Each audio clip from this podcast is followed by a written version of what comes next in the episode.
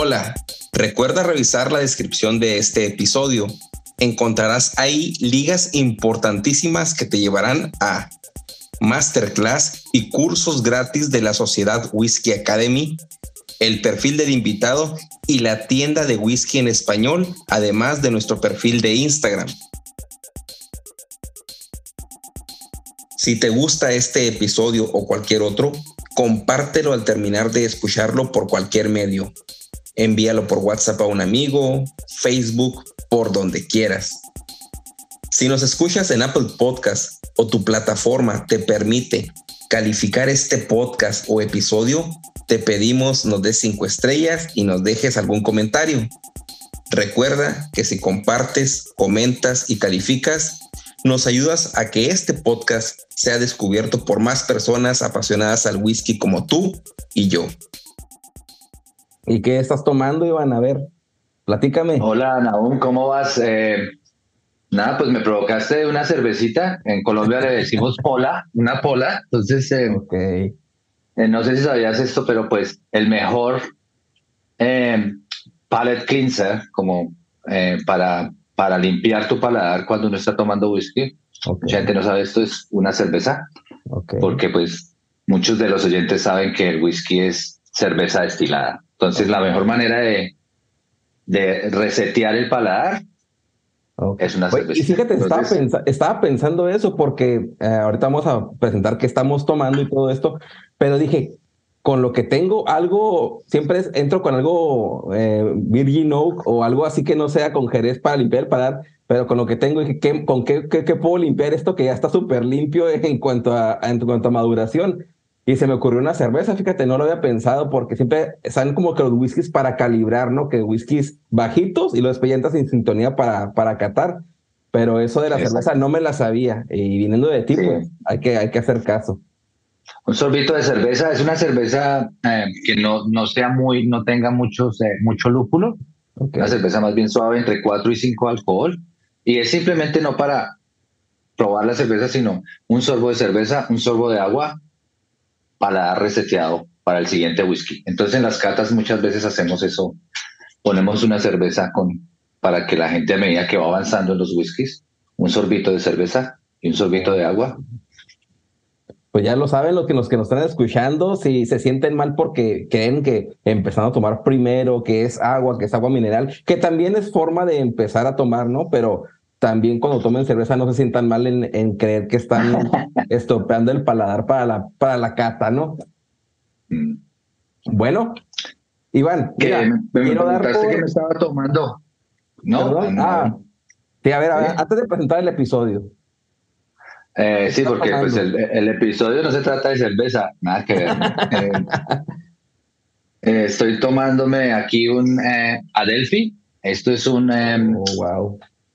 Eh, Breath of the Highlands eh, es uno de esos whiskies que no se, de destilería que no se puede nombrar. Ok. Pero, pues, vamos a tocar eso en el tema del, del, podcast. Eh, hay muchas destilerías que no se pueden nombrar, pero como nosotros trabajamos con esta gente, ellos nos dicen, entre comillas, el nombre de la destilería. Fíjate que tengo es, un Blair, es un Blair Athol. Blair Athol. Ok, tengo un buen amigo que fue el que me presentó esa destilería y lo voy a nombrar aquí antes de que inicie el episodio. Es, es Bernardo Whisky Aficionado 08, el buen Bernie, que también eh, es el próximo invitado, es el próximo episodio, hay dato sorpresa. Ah, y eh, fue el que me presentó a Delphi, eh, una maravilla de whisky. Yo estoy tomando un Linkwood de Signatory Vintage. Uh, lo recién probó Linkwood es mi primera, que compro una primera y vintage y es todo un espectáculo. ¿Y por qué estamos hablando de esto? Porque el episodio, ya lo leyeron en el título, amigos, si están escuchando esto, pues ya le dieron play. Eh, es sobre embotelladas independientes y tenemos a alguien que ahorita nos va a decir todo acerca de ello y pues quiero dar por iniciado el episodio. ¿Qué onda, George? ¿Arrancas? ¿Arranco? Pues. Échale, mi querido. Ah, somos, somos bourboneros, un par de idiotas con mucha sed de tomar bourbon. Para las personas que no me conocen, me llamo Daniel Navarro, me pueden decir Dani. estábamos en nuestros primeros pasos, cuando empezábamos a comprar nuestras primeras botellas, que no conocíamos mucho incluso las diferencias. Soy Roberto Ledesma de Argentina, soy parte de Crónicas y tengo para ustedes la pregunta a los invitados. ¿Qué personaje andaba siempre encerrado con dos pistolas? Mi nombre es Álvaro Pino, eh, yo vivo acá en Santiago de Chile. Cuando el whisky escocés el próximo año, eh, digamos, destilerías con licencia, el próximo año cumple 200 años, 1823. Mi nombre es Manuel Otero, soy de Puerto Rico, la isla del encanto, y por aquí... Eh, José Otero, de aquí de Puerto Rico también. Pues entonces se llevaba su, su botellita y ahí entonces se lo brindaba a la gente y ellos ahí les gustó tanto y tanto que después lo comercializaron. Hola, soy Miguel Cobos de México, parte de Crónicas, y en cada episodio tengo un dato curioso para todos ustedes. ¿Sabías que la primera destilería en Ayla en usar barriles ex bourbon fue? Un placer, Jorge. Gracias a ti, Naú, por, por invitarme. ¿Cómo de algo que se produce básicamente de tres componentes, que es cebada, agua y levadura, surja una gama tan amplia eh, mi nombre es Ariel, yo soy eh, acá de, Argentina, provincia de Buenos Aires. El líquido en el barril para alterar su sabor. Esa práctica solo se hizo masiva en la elaboración de whisky a principios del siglo XIX.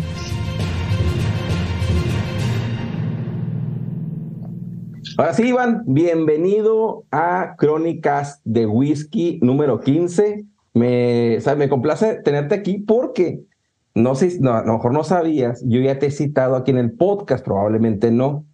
Y yo siempre tomo un dato de ti porque en una ocasión te vi con Andrés Sánchez, que pues, es muy amigo aquí del podcast, este Andrés, y él tuvo una, una plática contigo sobre Arnamurjan, todavía recuerdo, y tú diste un dato muy interesante sobre esa destilería que dijiste, ¿sabes qué? Estaban viendo, tiene una serie de códigos las botellas y tú diste un dato muy importante, que había encontrado el espíritu que quería que se quedara. Si mal no recuerdo, a lo mejor estoy diciendo las cosas mal, pero que ya se le iba a quitar las versiones, o sea, no iban a estar sacando tantas versiones como que se iba a caer el espíritu eh, o la presentación para, para madurar, algo así. Y yo he dado ese dato en algunos dos o tres episodios y yo no te conocía, sino que era, no, yo una vez escuché a alguien que dijo que Arnamurjan, pa, pa, pa, y no sé si me, a lo mejor me corriges si ya dije mal los episodios anteriores. No, aún estás en lo cierto. Eh, American, American es, em, y aquí pues lo voy a decir de frente, es eh, probablemente Art American ya está adquiriendo un estatus de, de culto, de culto, de culto. Eh, ya lo están llamando la, la siguiente Springbank. Eh, esta destilería va a ser una de las historias más importantes del siglo en términos de, whisky. Eh, lo que están haciendo es totalmente eh, espectacular. Eh, Alex Bruce y su equipo tienen, em, es como el alma que le ponen al whisky, ¿no? Entonces están haciendo un whisky que es absolutamente complejo. Y en lo que estabas eh, refiriéndote, sí, ya, ya inclusive ya lo hicieron. Ya el, el último batch que hicieron fue el, em, el 1021. Ok. Em, el 1022, sí, el 1022, porque ya alcanzaron la consistencia en el whisky de Malta que querían. Entonces ya de aquí en adelante se va a llamar AD, eh, que se refiere a Art American, pero se refiere también a Adelphi, que era la, la destilería original de Art American en, en Glasgow.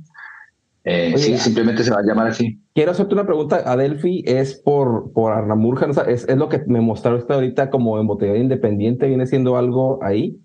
¿Algo, ¿Tiene algo que ver? Eh, sí, claro. Eh, Adelphi eh, era una destilería que existió en Glasgow y Desafortunadamente, pues la demolieron, ya no existe. Ahora existe una mezquita.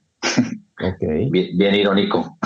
Okay, eh, construyeron una mezquita donde quedaba la, la, destilería de Adelphi, pero el tataranieto de, del, fundador de Adelphi em, comenzó a ser eh, eh, embotellador independiente con el nombre de Adelphi. Y, de ahí se, se, desarrolló, eso fue en, en, los noventas.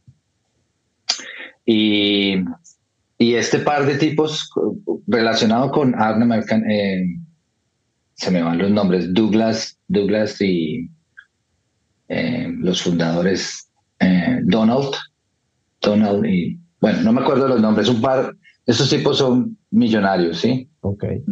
amantes del whisky. Y uno de ellos se fue y dijo, bueno, vamos a comprar un, un cask, vamos a comprar un barril a, a Delphi y ellos, este tipo se fue a las oficinas de Adelphi eh, a comprar un cask porque ellos estaban totalmente enamorados de lo que hacía Adelphi como embotellador independiente. Okay. Y a las dos horas lo llamó al socio y le dijo, bueno, me vine a comprar un cask, eh, pero lo que hice fue comprar la compañía. Eh, Entonces, sí, el tipo se le dijo, no, decidí comprar la compañía. Eh, estaban en problemas financieros y el tipo dijo, no, yo voy a comprar esto y, vamos a meterle dinero a esto. Y, y ahí comenzaron a... Ahí fue cuando llamaron a Alex Bruce, que cambió totalmente la cara de, de Adelphi. Alex Bruce venía, provenía de, de la industria del vino y Alex Bruce, por un lado, es... Eh, este tipo tiene todo el linaje que te puedas imaginar. Por un lado es, eh, por el lado de la mamá, eh, es Andrew Usher, de, del whisky Ushers. Sí, sí, sí, de Usher. Um, que es el original. Del, famo del famoso primer eh, blend scotch. Que... Exacto. Um, so, eso viene por, la, por el lado de la mamá y por el lado del papá, pues es descendiente de Robert de Bruce. Corazón valiente.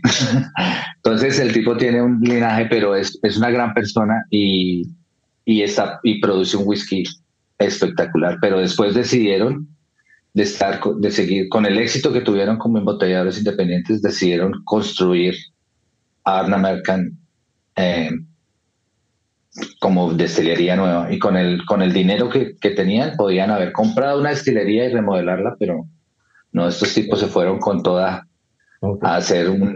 Quiero, quiero nomás hacerte una pausa aquí porque quiero decir a todos los que nos están escuchando los whisky escuchos que van cinco minutos y ya nos dijo, nos dio una cátedra de conocimiento que no se ve en Google.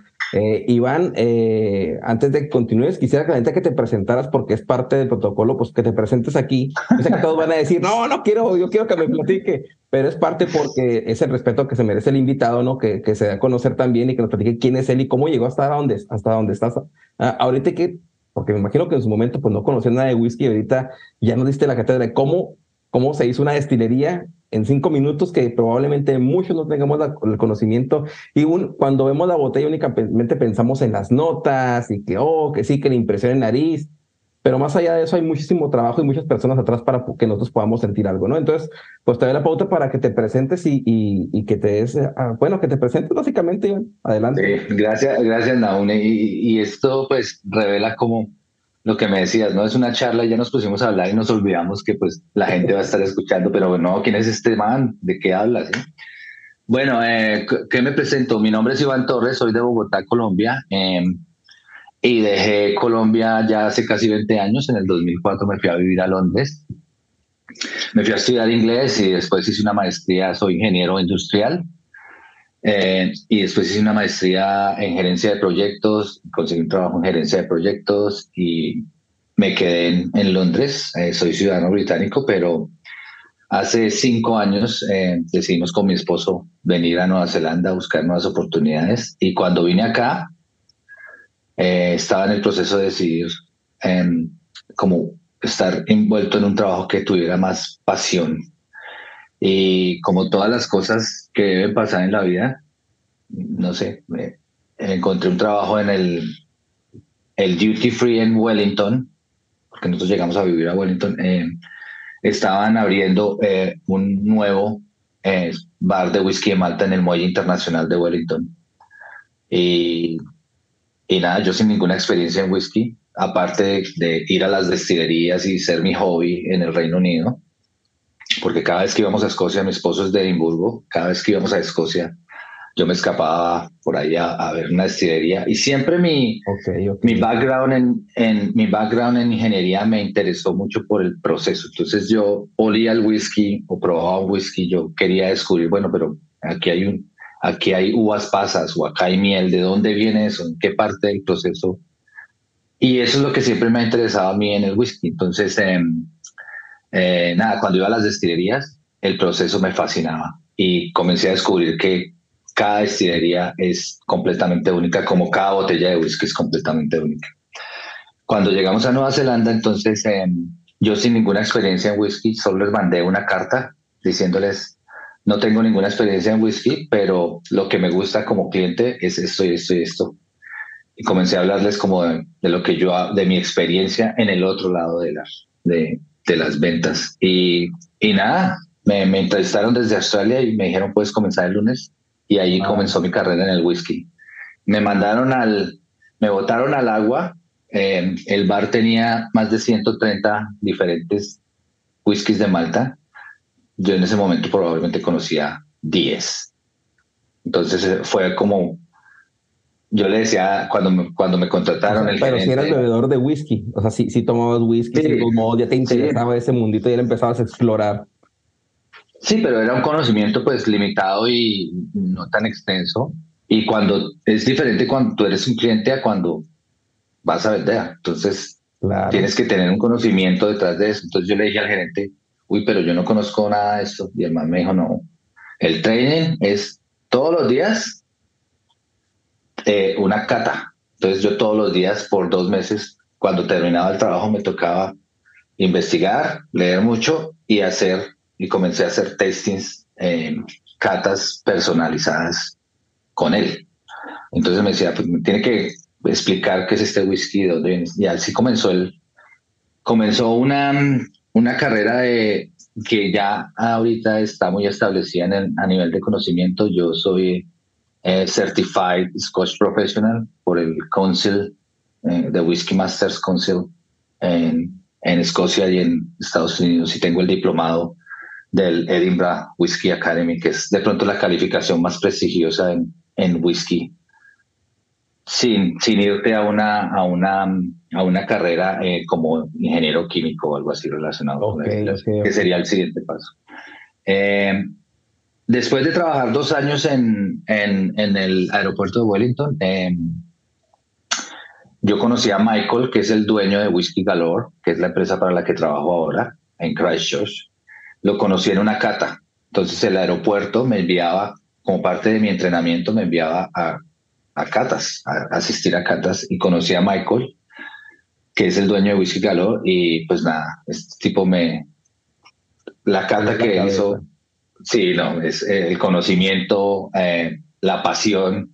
Y yo lo único que me acuerdo es, cuando se terminó la cata, me aproximé a él y le dije, yo necesito trabajar para usted. Y me dijo, no, Iván, nosotros somos una empresa pequeña y la gente que, que tenemos no se va.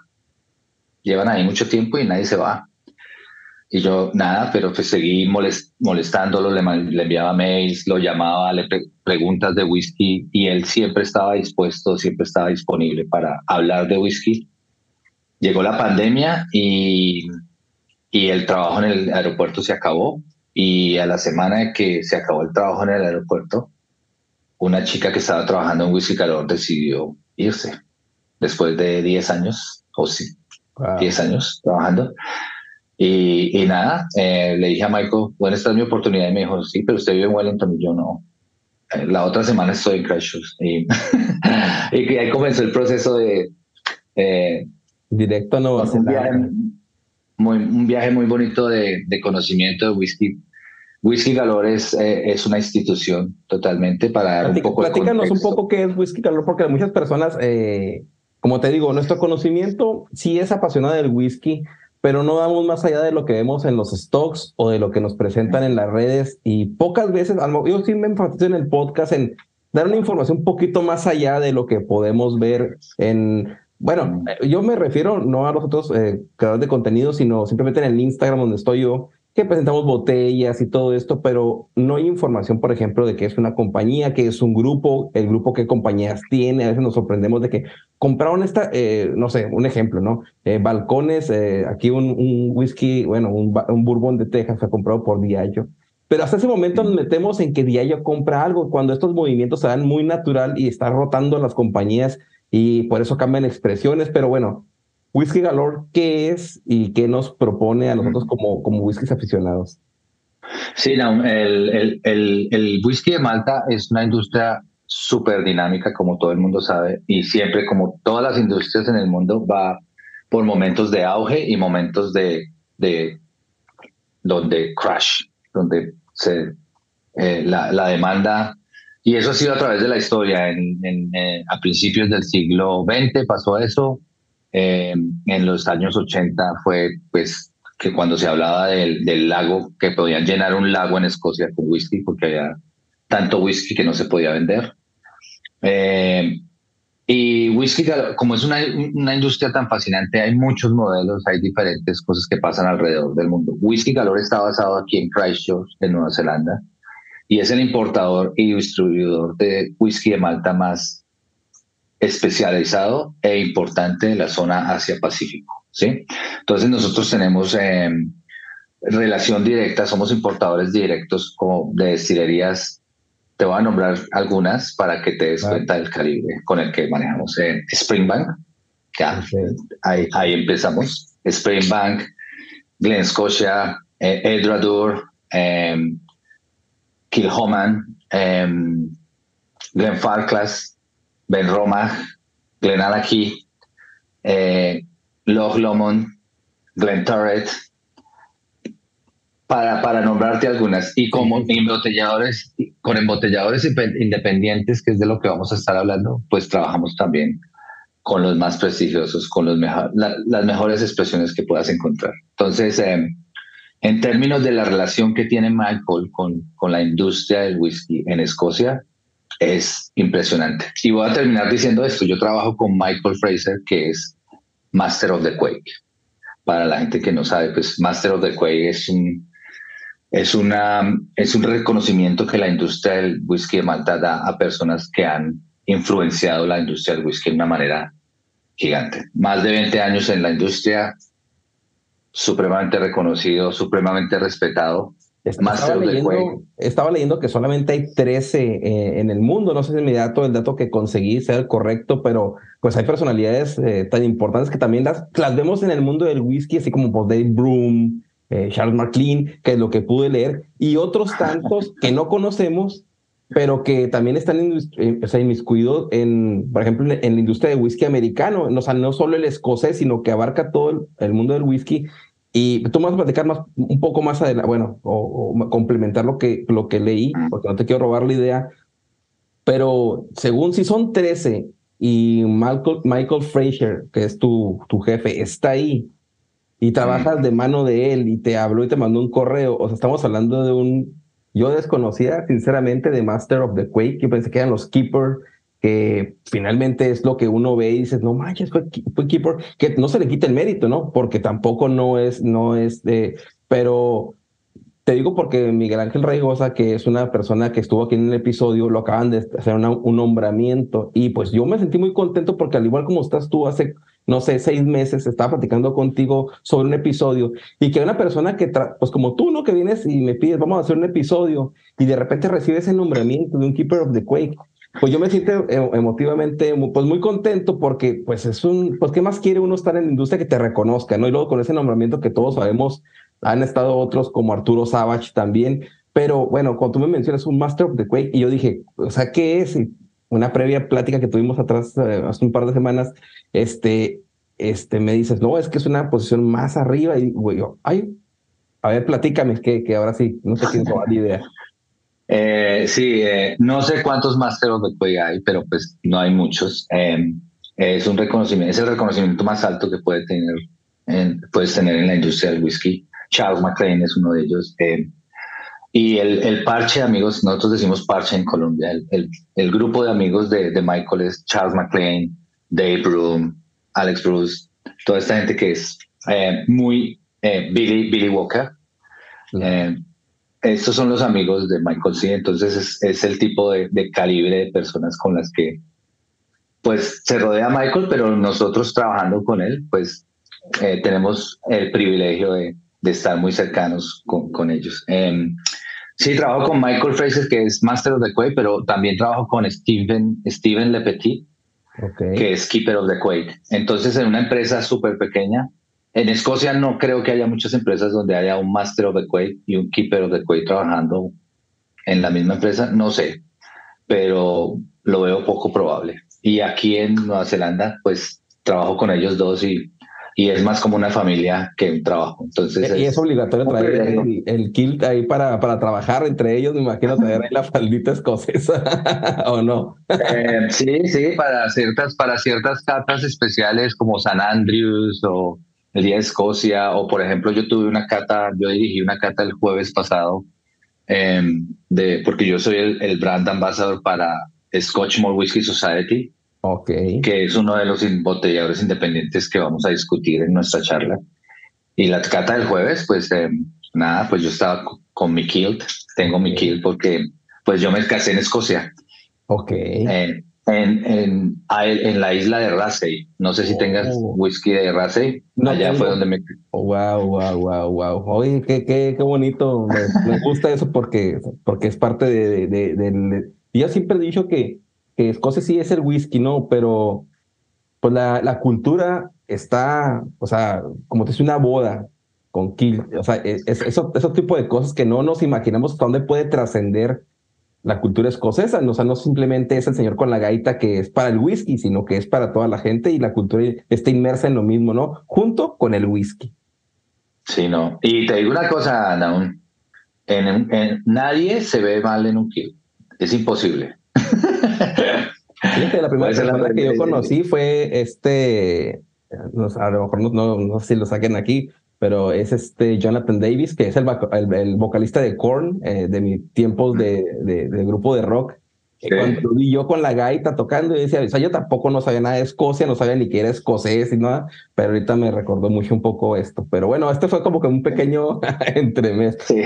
Este, bueno. Eh, sí, para finalizar, pues eh, con, con, la empresa, entonces, eh, sí, somos importadores y distribuidores con, con Michael y pues ya te nombré las destilerías, eh, pero en el, en el término de lo que vamos a abarcar de los embotelladores independientes, eh, tenemos la fortuna de trabajar con, con te voy a nombrar algunos okay. uh, para, para introducir, sí, eh, trabajamos obviamente con Adelphi y Art American, trabajamos con The Scotch Malt Whisky Society, que ya te expliqué que soy el brand ambassador para, para The Scotch Malt Whisky Society en Nueva Zelanda eh, uno de los embotelladores independientes más pre prestigiosos. Eh, Signature Vintage, Vintage, que es la, la botella que compraste y ellos tienen diferentes versiones. Vamos a, a, ahondar en ese tema más adelante. Infrequent Flyers, Infrequent, Infrequent Flyers es eh, Alistair Walker, el hijo de Billy Walker, que le dan aquí. Y hay una historia bien interesante ahí que la vamos a tocar también. Eh, Single Malls of Scotland, eh, que es Elixir. Elixir es la, la, la, compañía de Parent Company. Y Elixir hacía parte del Whiskey Exchange, pero ellos vendieron el Whiskey Exchange. Eh, el Whiskey Exchange lo vendieron para, para poder construir la nueva destilería en Naila, Porting Truon. Ah, es ¿sí? como el Entonces, capital que usaron para poder hacer. Sí. Oye, pero lo más, lo más, lo más excitante, porque pues ya eso es, eso es parte de las, de las noticias del mundo del whisky. Vendieron Whisky Exchange para construir la destilería en Naila, pero también compraron Tormore. Y Tormore es una destilería es una de mis favoritas destilerías en, en Space Entonces, lo que va a pasar con Tormore es muy interesante porque esta gente está creciendo muchísimo, ¿sí? Single Malts of Scotland, eh, aquí tengo un Port Aske, que también es embotellado por Elixir. Elixir hace los um, Elements of Isla, que es otro que es especializado ahí, en, en Isla. De colorcitos, ¿sí? ¿verdad? Sí, sí, sí los vi. Ya, eh, North Star, una, un embotellador independiente nuevo eh, basado en Glasgow. Eh, sí, pues hay más. Trabajamos con Old Mall Cask, que es Hunter Lane. Tú tienes un Scarabus por ahí, me sí, comentaste. Sí, sí. trabajamos con All Particular Douglas Lane, que estos son dos hermanos que tienen una historia muy particular ahí em, con sus whiskies y con una historia familiar que, que es muy interesante, es muy dramática a, a lo latinoamericano, ¿sí? porque el papá que fundó la, la, empresa se la dejó a sus hijos y era todo como familiar, familiar, pero Fred y Stuart tenían hijos y, y entonces uno de ellos quería que su hija fuera la directora y el otro no, pero mi hijo, y resultaron peleados y no se hablan, no se pueden ver. Ahora sí es como la, Eh, las cenas en Navidad, ¿no? Los terrenos de la abuelita, ¿quién se los va a quedar? Esta es la pelea familiar. Exacto. Pero lo, lo, lo bueno que pasó de todo esto es que los dos están como en esa competencia y los dos producen excelente whisky. Pero muchas veces llaman a Michael y le dice, Fred le dice a, Mi- a Michael, ¿y usted por qué tiene más whiskies de Stewart en, su, en las vitrinas? Y Stewart le manda... Tengo una historia muy bonita de Michael. Michael fue a Escocia el año pasado y, y Fred y Stuart Lane fueron nombrados, eh, no sé si Master of the Quail o Keeper of the Quail. Y Michael le mandó un mail a Fred que iba para Stuart. Ah, ok. Hubo una confusión ahí.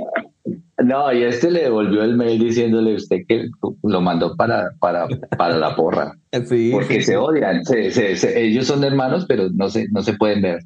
Y, esto, y estaban los dos juntos en la ceremonia. Entonces toda la gente del whisky estaba como pendiente de qué iba a pasar. ¿Quién es- con quién- bueno, perdón porque no, no, tampoco este, soy experto en esto. Eh, eh, ¿Quién es el, el de Douglas? ¿Es Douglas? ¿Ese ¿Cómo se llama el Douglas? Eh, Douglas Lane se llama em, como el sello. Tienen All Particular. Pero ¿quién es el, el personaje que lo representa, perdón?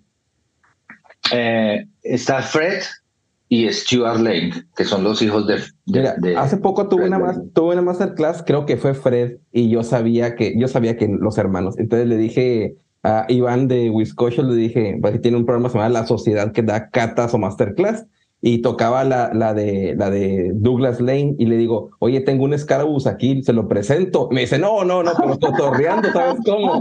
Entonces, eh, fue lo mismo que pasó con Michael. Siempre que mencionamos la palabra Michael Fraser, él es eh, el dueño de Whiskey Galore, de la empresa donde Sí. trabaja Iván, para que, y, bueno, para que no se nos pierdan los nombres, porque vamos a citar muchos nombres que tú conoces de la industria eh, de whisky. Y Michael es, es, es tu jefe, básicamente, ¿no? El Master of the Queen Sí. que mencionamos. Una, completa leyenda del whisky. Completa leyenda. Eh, lo, lo último que quería mencionar respecto a la empresa, eh, Naum, eh, yo sé que estamos en audio y la gente no puede ver, pero pues si ves acá la camiseta, Pronto va a salir Eh, en YouTube, más pronto. se llama, esto se llama Drum Fest y Drum Fest es el festival que nosotros organizamos y es el festival más prestigioso y más grande de whisky de Malta en el hemisferio sur. Es bastante grande. Eh, el, el último fue ahorita en marzo, es cada dos años, a, finales de febrero o comienzos de marzo. Y en esta oportunidad tuvimos más de 75 destilerías de Escocia. Y ellos, pues, vienen, la gente que hace el whisky viene. Tuvimos a Alex Bruce, tuvimos a Dave Broom, tuvimos a Ian McAllister de Glen Scotia, todos los brand ambassadors de Glenallachie. Billy Walker no. Billy Walker estuvo en un Drum Fest hace como siete años, pero ya, ya el man no aguanta. ¿sí? Eh, no le gusta viajar, no le gustan los aviones, no le gusta hablar en público, entonces nada. Eh, pero vinieron todos, sí, la, la mayoría de brand ambassadors, todos los... eh, El, eh, el- el festival más grande en el hemisferio sur de whisky, o sea, debe ser gigantesco. Bueno, y no gigantesco a lo mejor en, en cuanto a volumen, pero sí es el más grande, es porque tiene más expresiones de whisky ah, y es el más icónico, ¿no? También respaldado por Michael, que, que es, una, pues, es una gran personalidad. Sí. Tuvimos más de 500 diferentes whiskies en el festival. Eh, vino la gente. Dave Broom was- estaba aquí.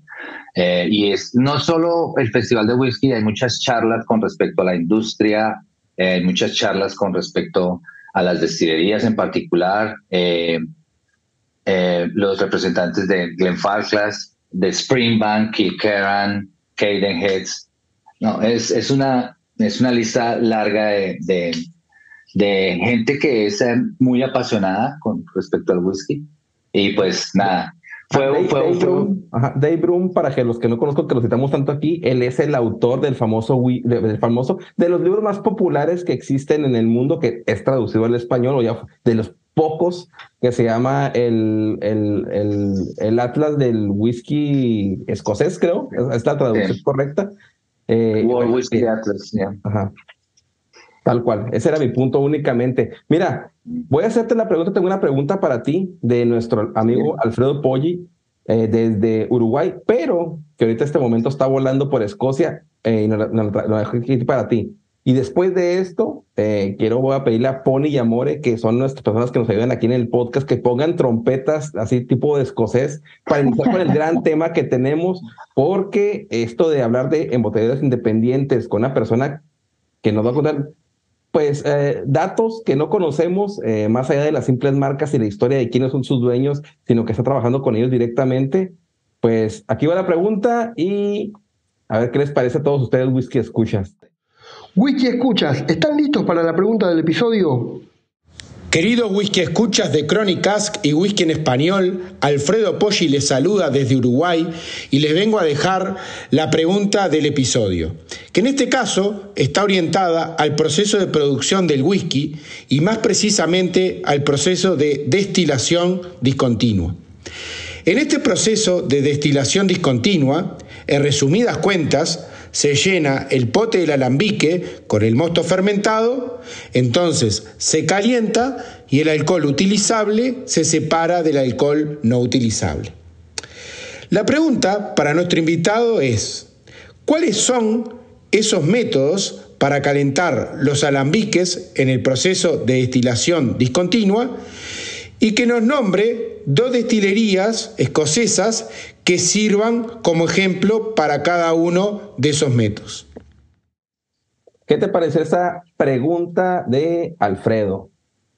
No, pues muy interesante como, como todos los temas del whisky. El whisky es un tema infinitamente interesante y, y si alguna vez escuchas a alguien decir, uy, yo sé mucho de whisky, probablemente no sepa de whisky.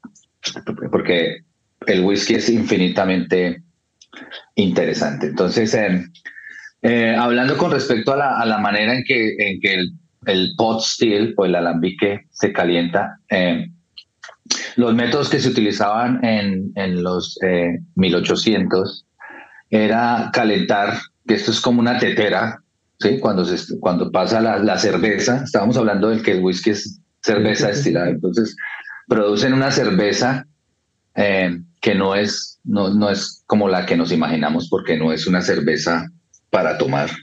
No les interesa que la cerveza produzca muchos, eh, muchos sabores. Es una cerveza blanda que va como al 8, entre el 8 y el 10% de alcohol. La pasan al primer alambique, que es el wash still, le llaman, y allí comienza el proceso de, de destilación o la primera destilación. Generalmente son dos destilaciones, pero hay destilerías como Auchentoshan o expresiones de ciertas destilerías que hacen destilación triple. Y en Irlanda es mucha muy famosa la destilación. Eh, entonces son dos destilaciones, la primera destilación eh, y la segunda, y el, el, modo en que calientan esta tetera para que el alcohol comience a evaporarse, suba por el, por el cuello del alambique y pase al line arm, que no sé cómo le digan, aquí patina un poquito Nadón y me tienes que ayudar porque yo todo lo que sé, todo lo que sé la serpentina le llaman, bueno, el, bueno, el line, arm es, es, perdón, no es la serpentina. Es como el brazo, sí, sí, sí, como un brazo, y que es donde, el, donde, donde los vapores comienzan a pasar y comienzan a, a condensarse y se comienza a, a recoger el, el, alcohol. Los métodos de calentamiento eh, en, esos, en esas épocas eran eh, por eh, fuego directo producido por, por, por carbón. Ok. Entonces te imaginas, y esto es esto es súper, eh, ah, pues ahora uno lo toma como algo muy divertido, pero pues en esa época no era mucho, porque imagínate que puede ir mal con producir alcohol al 70% y un, y un fuego directo. Pues por eso la mayoría de, destilerías en algún, en algún momento en esa época, boom, se quemaron, porque, y no solo porque hay, hay fuego directo y, y, hay, y hay alcohol al 70%, pero porque la gente que está produciendo el whisky estaba borracha todo el tiempo. sí, estaba en, la industria, era así, cuando tú entrabas a trabajar te daban un vasado de whisky, a mediodía un vasado de whisky, entonces estaban todo el tiempo. Eh, entonces obviamente, ¿qué, puede ir mal? Pues todo va mal. Entonces, por eso muchas destilerías, ¡pum!, se quemaban, ¿sí? Ese era el método antiguo, pero eh, la primera destilería que cambió al método que se usa ahora, que es eh, por calentamiento de vapor, y para eso pueden utilizar gas o aceite. ¿sí? Okay. Entonces es como un, como un radiador y esto, se, esto está dentro de los alambiques y, y distribuye el calor más, em, dicen que es, eh, distribuye el calor más, más parejo, ¿sí? Es un método más, es más tecnología. Okay, La primera destilería que lo hizo fue Glenmorangie, Glenmorangie en 1887 y la última destilería que dejó de usar el calentamiento directo por carbón y esto lo, lo impusieron, eh, el gobierno lo impuso por temas de, de, medio ambiente, porque el carbón es, pues, es totalmente contaminante. Entonces, la última destilería que usó ese método fue Glendronach y, y lo, lo, pararon en, en, el 2005.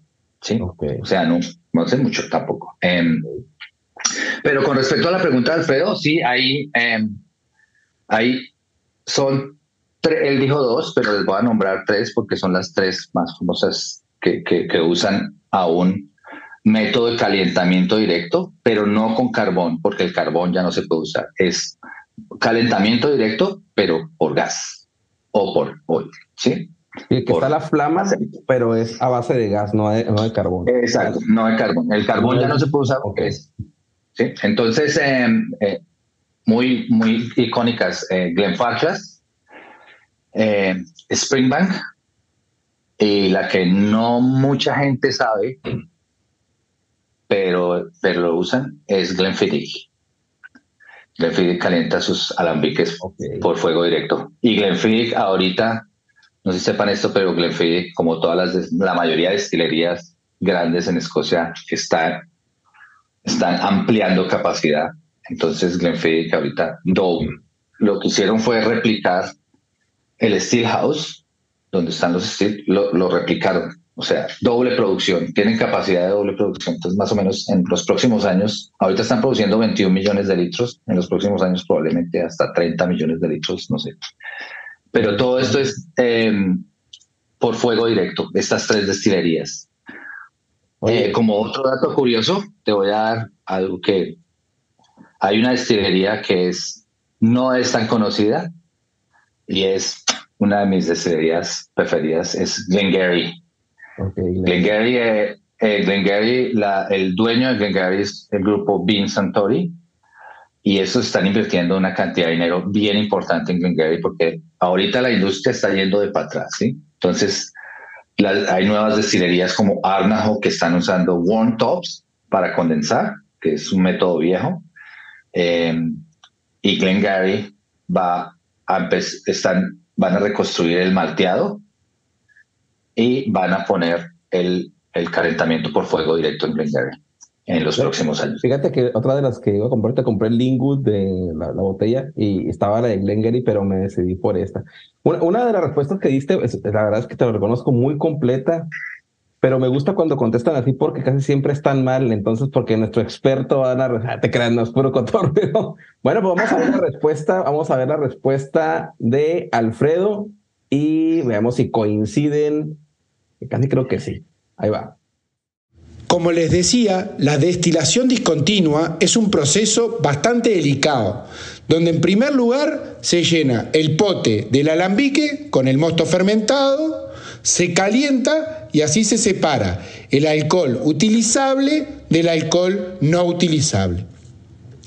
En los primeros días de la destilación a gran escala se utilizaba como método el fuego directo de carbón. Hoy en día, solo unas pocas destilerías escocesas emplean este sistema más tradicional. A modo de ejemplo, la destilería Glenfarclas y la destilería Springbank. El otro método o sistema que utilizan la mayor parte de las destilerías es el sistema de vapor.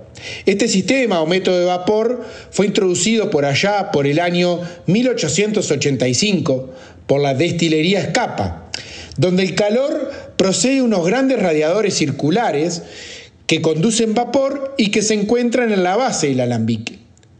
Los que defienden este método o sistema aseguran que el calor se distribuye de una manera mucho más uniforme que el método de fuego directo de carbón.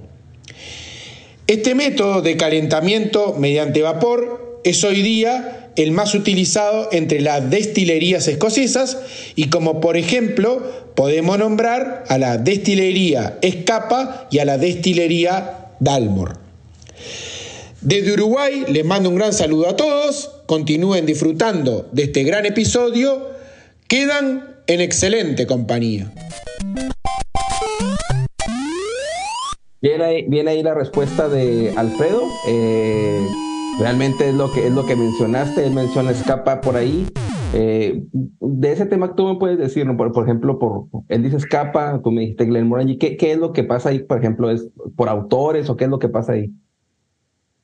Eh, la verdad es que la industria del whisky, eh, es como es como estas em, historias de, los indígenas. Hay mucha, hay mucha información que se da por, se pasa por generaciones, pero no hay mucha documentación. Ahora hay mucho más, pero eh, en los tiempos pasados, te voy a dar un ejemplo. Glen Torret es ahorita la destilería más antigua en, en, en Escocia, data de 1763, pero eso lo descubrieron hace Claro. Cinco años. Hace cinco años encontraron por allá un documento que estaba perdido y entonces eh, eh, la Asociación de Whisky en Escocia lo aprobó. Entonces ahora, pero más, más adelante van a descubrir otra cosa. Entonces es, es una industria muy dinámica y yo creo que lo más importante no, obviamente hay, es, muy, es muy interesante aprender de los datos curiosos y, y, y la, la idea es leer eh, autores como Dave Broom y, y ahorita el, el, Internet es la explosión de información. Eh, y yo creo que para, para nosotros los apasionados del whisky lo más importante no es enfra enfrascarse en qué es correcto qué no, sino lo más importante es, es oler el whisky, ponerlo en tu boca, me gusta, no me gusta, siguiente. Eso es lo más importante. ¿Te imaginas es, si no se hubiera que, es lo, que no se hubiera, si no se hubiera quedado la, la biblioteca de Alejandría, ¿qué otras cosas no hubieran dicho, no? Entonces, pues no podemos pelearnos por el dime si direte, sino que tal vez a lo mejor tener un, pues sí, un, una respuesta y, y uh-huh. pues, ok, pues complementarla con la otra y tal cual se acabó. Exacto, de, de, eso se trata. Una cosa que quería decir con respecto al tema que se me olvidó decir, es que cuando, es, cuando hay calentamiento directo por, por, calenta, por fuego directo, los que usan. Glenn Farclas trató de cambiar ese sistema en, en 1981, creo. Trató de cambiar el, ese sistema eh, y, el, y el, el whisky cambió completamente. Entonces, eso es, no, no, otra. Y Glenn es una destilería que se da el lujo de hacer eso. Vamos a cambiar esto, vamos a ir para atrás porque esto nos cambió el whisky. Entonces, se olvidaron de la idea. Porque cambia, cambia el carácter del whisky. Y lo que pasa en, esa, en, ese calentamiento directo por fuego es que hay unos componentes, hay unos sólidos que entran en el, en la, en el, en el pot still y el calentamiento directo produce un fuego mucho más alto y comienza a producir como esa, como ese que, no sé si pasa en México, pero pues mi mamá tiene una olla que no la limpia, ¿sí? Entonces tienes ese, porque crea sabor, ¿sí? La, la, esa olla tiene el sabor. Ah, ya entendí. Quemado. Es como, es como Entonces, que no, cuando la, la, la, el plato que nunca limpias el sartén y ya tiene su sabor y es el sabor del sartén, ¿no? Y, exacto, y ese sabor, eso es lo que crea. Entonces hay un, hay un elemento que esos, esos pot still eh, es un componente que se llama el romacher, que es como una cadena. Y la cadena lo que hace es rotar para tratar de remover sí, sí, sí, ese, ese, ese quemado. También el, el, el copper, ¿cómo se llama? El cobre. El cobre en estos, en estos eh, alambiques es más grueso porque el fuego directo transmite mucha más temperatura, entonces el, el, la capa de cobre es mucho más gruesa y también porque los romagers, cuando rotan, comienzan a, a desgastar el cobre, a desgastar el cobre. Eh, y otro dato que quería darte ahí es que eh, en Japón, Yamazaki y Hakushu adoptaron ese método porque ellos también creen que el o, es, es, su whisky tiene un, tiene un peso relacionado con, el, con ese proceso del fuego directo. Entonces, es interesante porque hay, hay muchas destilerías que están yendo de vuelta a, a métodos antiguos con unos procedimientos de seguridad industrial que ya no, ya no, ya no es que el tipo está borracho ahí trabajando, no, no se puede. Ya no hay, hay mucha seguridad que, que, garantiza que tratan de minimizar el riesgo de, de una explosión de un fuego. Es, es, como cuando un, un automóvil eh, le ponen una, pues una forma de los años 50, pero ya tiene bolsas de seguridad, ya tiene todas las normas de seguridad nuevas que te permiten sí ir, ir manejando un carro que parece un, un al viejo estilo, no sé, un clásico, pero sí. ya tiene todos los componentes de seguridad. O sea, las destilerías están haciendo lo mismo. Volvemos a lo de antaño, pero con todas las normas de seguridad para que no pueda suceder algo así. Oye, no, pues interesantísimo tus datos, la cali el calibre de invitado que tenemos aquí me pongo muy contento porque eh, pocas veces hablamos con tanta seguridad de algo y, y pues, pues me, me, da gusto, ¿no? Pero ahora sí, entremos al tema del episodio, embotelladores independientes. Aquí van a sonar las, las trompetas como cuando entras a un castillo. y este, ¿qué nos puedes este, platicar sobre este gran tema? Uh, yo tengo algunas preguntas que te voy a hacer, pero uh -huh. quiero que entres que qué es esto, qué es una, qué es una embotelladora independiente, perdón, y, uh -huh. y, y, y, qué nos da, qué, o sea, qué nos da más allá de, de, de una expresión cast strain de la destilería. Sí. Eh, sí, no, el concepto de los embotelladores independientes eh, es, es, es, relacionado con el momento en que la industria está, ¿sí? Entonces el, el, whisky de Malta está en un boom, ¿sí? Está explotando y lleva, no es un boom como el de la ginebra, que es como, la ginebra ya está como alcanzando su tope y ya se va a estabilizar. El, el whisky de Malta desde el de los principios del, del, del 2000 comenzó a crecer, a crecer, a crecer y ha crecido aún gradualmente a un ritmo muy saludable, pienso yo, eh, la gente tiene mucho más, eh, está mucho más concentrada no en tomar por, para emborracharse, sino en tener una experiencia de calidad con una bebida. Y en ese sentido el whisky de Malta es el rey. Y está demostrado, hay tablas químicas que demuestran la complejidad y el, y el whisky de Malta escocés es el rey en términos de complejidad. ¿sí? Y entonces con toda esta información que hay ahora en, en, en Internet y, y, toda la tecnología, los avances de la tecnología en la industria, los embotelladores independientes desde hace mucho tiempo, existen desde hace mucho tiempo. Cadenheads es el embotellador independiente más antiguo y viene de, de, de principios del, de, los, eh, de los años del, siglo pasado.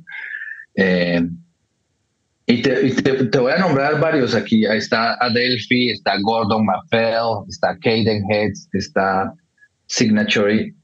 Pero lo que ellos traen a la industria en este momento es algo súper fascinante. Y es como en, en, en, tu, en tu viaje de whisky, porque es un viaje que cuando tú comienzas a interesarte y siempre hay, y cada destilería y cada um, expresión en whisky tiene, tiene como un lugar en ese viaje. Entonces tú comienzas, todo el mundo comienza, uy, me probé, alguien me dio un Glenfiddich 12, un Glenfiddich 12 años, y me pareció súper. Y entonces tú comienzas a probar estas expresiones y ya tú, tu viaje comienza a, a cambiar. Y no es un viaje de percepción, es un viaje en el paladar as well, en el paladar también. Comienza, comienza un cambio, comienza un, un progreso, ¿sí? Y los embotelladores independientes para mí están eh, al final. Es cuando, cuando, la gente ya comienza a descubrir cosas que son únicas, eh, muy avanzado. Es, es, es, un mundo muy oscuro, no en el sentido eh, es como negativo. Que el, es un, el tabú que, que, no, no, se acerca, que, que se habla poco aún entre los las compañías whiskeras, porque lo que quieren ellos es vender su producto, no que alguien más les venda su producto. O sea, de este ejemplo no sé si está correcto o no. Mm, no, no, el, el, el embotellador independiente desde que existió ha tenido un rol súper importante que la gente no reconoce. Entonces estamos hablando de que el whisky, el whisky va por momentos de auge y hay momentos donde la industria se quiebra, ¿sí? En esos momentos es cuando los embotelladores independientes compran y hay varios modelos y, y son modelos de negocios súper complicados. Podemos ir al detalle tanto como quieras, pero pues también se pone aburrido si vamos mucho al detalle. Pero lo que hacen es, muchos de ellos compran los, los, los cask directamente de la destilería, simplemente las destilerías les mandan samples y hay eh, les mandan eh, samples eh, como sí muestras sí sí sí samples. Muestras muestras perdón muestras le mandan muestras y hay brokers. Entonces hay hay la industria en, en Escocia la industria del whisky lo que tú ves en las vitrinas Detrás de esto hay una, hay una, es una industria súper compleja, pero súper bonita, ¿sí? Entonces, em, los brokers que son como intermediarios, si te imaginas a, como un corredor de bolsa, ¿no? Entonces, este man recoge muestras y dice, tengo un cask de Balmenach y te va a mandar una muestra si te interesa, ¿sí? Y entonces ellos, hay, hay un modelo donde ellos compran los, los, los barriles después de que los prueban, uy, este sí, este no, este no, sí. Te voy a dar un ejemplo, eh, Adelphi, porque yo sé cómo selecciona Adelphi. Okay.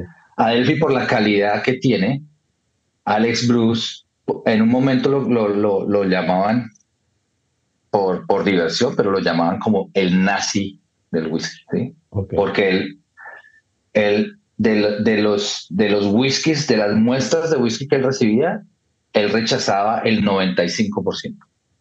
Rechazaba. Ahorita yo hablé con Alex Bruce cuando vino para Transfers y me dijo, no, Iván, eso ya ha cambiado ahorita el whisky, la calidad del whisky es mucho mejor ahora. Ahorita estoy rechazando solo el 80%. entonces, eh, eh, Steven, mi, compañero, tuvo la oportunidad de ir a, las, oficinas de, de Adelphi, que es parte de esto es la casa de Alex Bruce, la cocina, de Alex Bruce.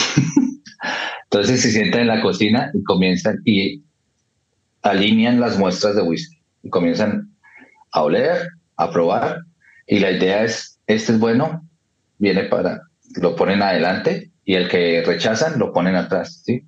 Entonces Steven me decía, era súper, súper chistoso ese emisor porque se sentaron Michael, Alex Bruce, Charles McLean y Steven se sentaron a escoger whiskies para Delphi.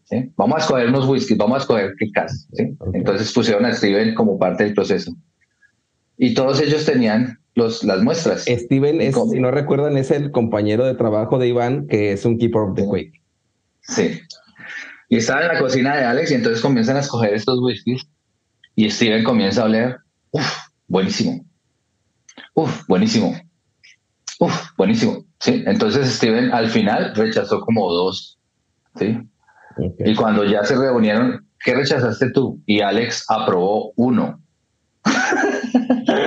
sí, entonces te da, te, da, te da, una muestra de, de, de, la, de la clase de, de calidad que ellos buscan en su embotellamiento. Y, y, es una pregunta que te iba a hacer porque yo tengo, y la mayoría de los, eh, yo voy aquí a las tiendas y dice el store pick, ¿no? seleccionado para especialmente, y luego Ah, de hecho, aquí en la botella de Signatory Vintage, eh, la leyenda dice, este, eh, bueno, barricas eh, seleccionadas individualmente y embotelladas para Signatory Vintage. Pero, ¿qué es eso? O sea, ¿qué es el seleccionar? O sea, entran los de Adelphi, los de Signatory, entran a los de los de la bueno, entran los cinco eh, empleados o, bueno, no empleados, no, los que trabajan y hacen esto y van cada uno seleccionando barricas las que más les gustan o es como tú, cada, cada ah, destilería les dice, tengo esta barrica, les gusta, les mandan muestras. Eh, ¿Y qué tendencias hay de unas a otras? ¿Qué se diferencia? Porque yo he visto, o sea, ahorita que fui a comprar la botella, había otra, este, y hay, ah, bueno, como las que mencionamos ahorita, puede haber dos, dos botellas independientes y las dos tienen algo de, de, de, este Linkwood. En este caso yo tengo Linkwood aquí. bueno, ¿qué se diferencia una de otra, no? Y luego ya les ponen una barrica y te dicen ahí que es de segundo, de segundo, segunda mano, segundo reuso. Pero, ¿qué, qué, qué, qué diferencia si tienen madera que viene de alguna parte diferente a la otra? A ver, tú explícanos un poquito más, que no puedo elaborar la pregunta concisa, pero creo que le di a entender. No, yo, yo sí, yo te estoy entendiendo lo que quieres decir. Y es, como te decía, son, son modelos muy complejos, ¿sí? Entonces, voy a tratar de tocar como los dos o tres que manejan mayormente, ¿sí? Para no complicarlo mucho. Entonces, hay embotelladores independientes como Gordon MacPhail, que es el más grande en Escocia. Me imagino que has probado muchas botellas, que está por todo lado, ¿sí? Gordon MacPhail lo que hace es, ellos tienen la capacidad de decirle a la destilería, mándenme un carro tanque del, del New Make, del Raw Spirit, ¿sí? Y ellas o sea, hasta eso compran, no, no necesariamente barricas con, con, añadas de... No, no, Gordon McPhail, Gordon compra un carro tanque de Glenlivet o de Glen Grant o de Morlach. Y ellos lo traen a su a su a sus eh, bodegas a su warehouse y ellos tienen, ellos compran su madera y ellos son expertos en madurar whisky, no en destilar. Pero vamos a ahondar un poquito más porque es que muchos embotelladores independientes también son dueños de destilería. Entonces, eh, la, la calidad, o sea, ellos saben lo que están haciendo, porque, ¿sí? No es que no sepan destilar. Lo que pasa es que no. Por ejemplo, Gordon MacPhail es el dueño de Ben Roma o Signachori es el dueño de Edradur y Tandu. Eh, Ian, McLeod, perdón, Ian McLeod es el dueño de Tandu y Glengoyne. Eh, lo que decíamos más, más anteriormente, Elixir es el dueño ahora de Tormore, están construyendo Porting Truen. Eh, Glenfar, eh, Springbank es el dueño de Cadenheads. ¿sí? Entonces, hay expertise, como ellos saben lo que están haciendo en el, en el método de destilación, pero más que todo se concentran en la maduración. Ahora, el punto clave de un embotellador independiente, y esto es lo que ellos traen a la industria, que es lo mejor. Ellos no tienen la presión que tiene Glenfiddich para producir un whisky de 12 años que tiene que ser consistente.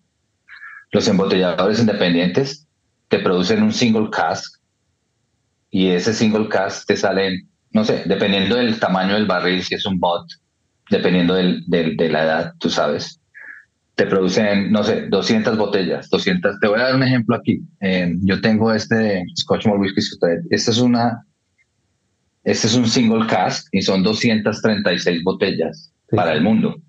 El que tú tienes, ¿cuántas botellas? 225. Yo tengo la 131, ok.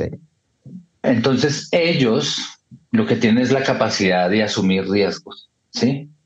Entonces ellos se van como más a, a, las líneas donde, donde una, una destilería no puede tomar esos riesgos. Glenfiddich nunca va a arriesgar el, el, el tasting profile, el, el, el perfil del Glenfiddich 12 ellos no van a arriesgar eso. Ellos no se mueven de ahí, es, es una vaina segura.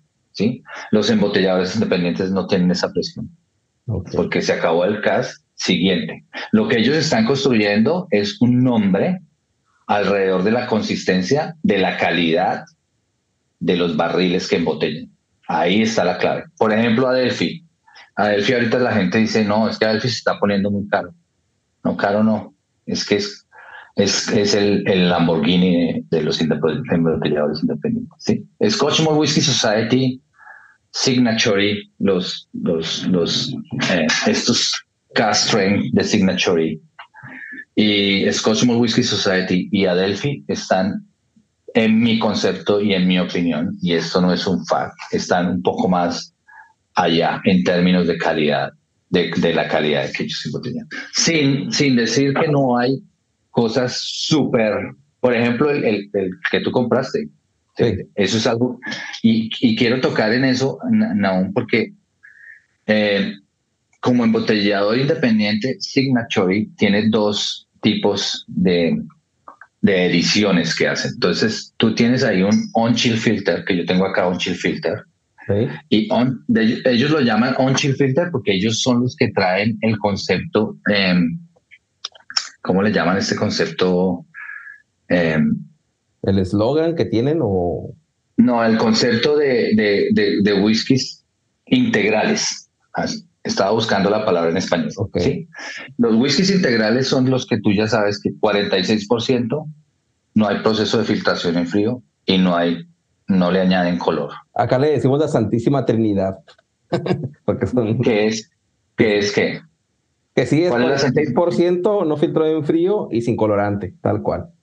Exacto. Sí, entonces los embotelladores independientes, 99% de los whiskies que tú compras de embotelladores independientes no hay filtrado en, frío, no en chip filter, no color natural.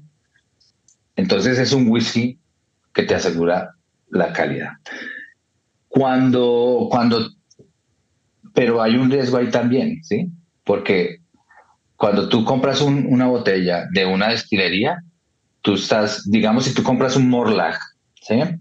Tú quieres que, esa, que ese sabor a cuero y esa densidad esté ahí.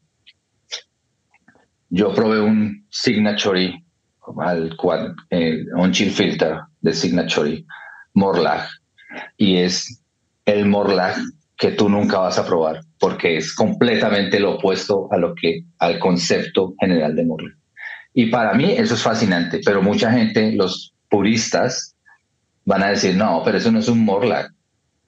Que para mí, probar algo que es completamente lo opuesto a lo que uno o probablemente digan que sí, esto es dependiendo del punto de, de, porque hay gente que le gusta que los lotes cambien, que cada lote, cada, lote eh, o, cada batch dé diferentes impresiones, como probablemente lo hace Springman, que no se preocupa mucho para consistencia, como tú dices, no hacen tal cual. Esto lo he escuchado de un buen amigo, se llama Daniel Caballero, que es, eh, es él es un eh, purista, eh, y él, lo dice así, no es porque yo lo quiera, hacer una crítica, sino que yo soy lo, o lo más parecido a un purista y me gusta que haya estas variaciones, que no es un producto tal cual fijo, porque te ayuda a descubrir un poco la, pues, las cartas comparativas. Un saludo si nos está escuchando, también fue invitado al podcast, pero eh, te hice una pregunta, ah, no quiero también cortar el flujo de lo que me estás diciendo, pero si tienes un Infrequent Flyers, que es una compañía nueva de Alistair, ¿no? y tienes un, un Signatory y tienes un Adelphi, ¿no? Y un Gordon McPhil. Y tienen, eh, que hay ciertas preferencias o ciertas tendencias.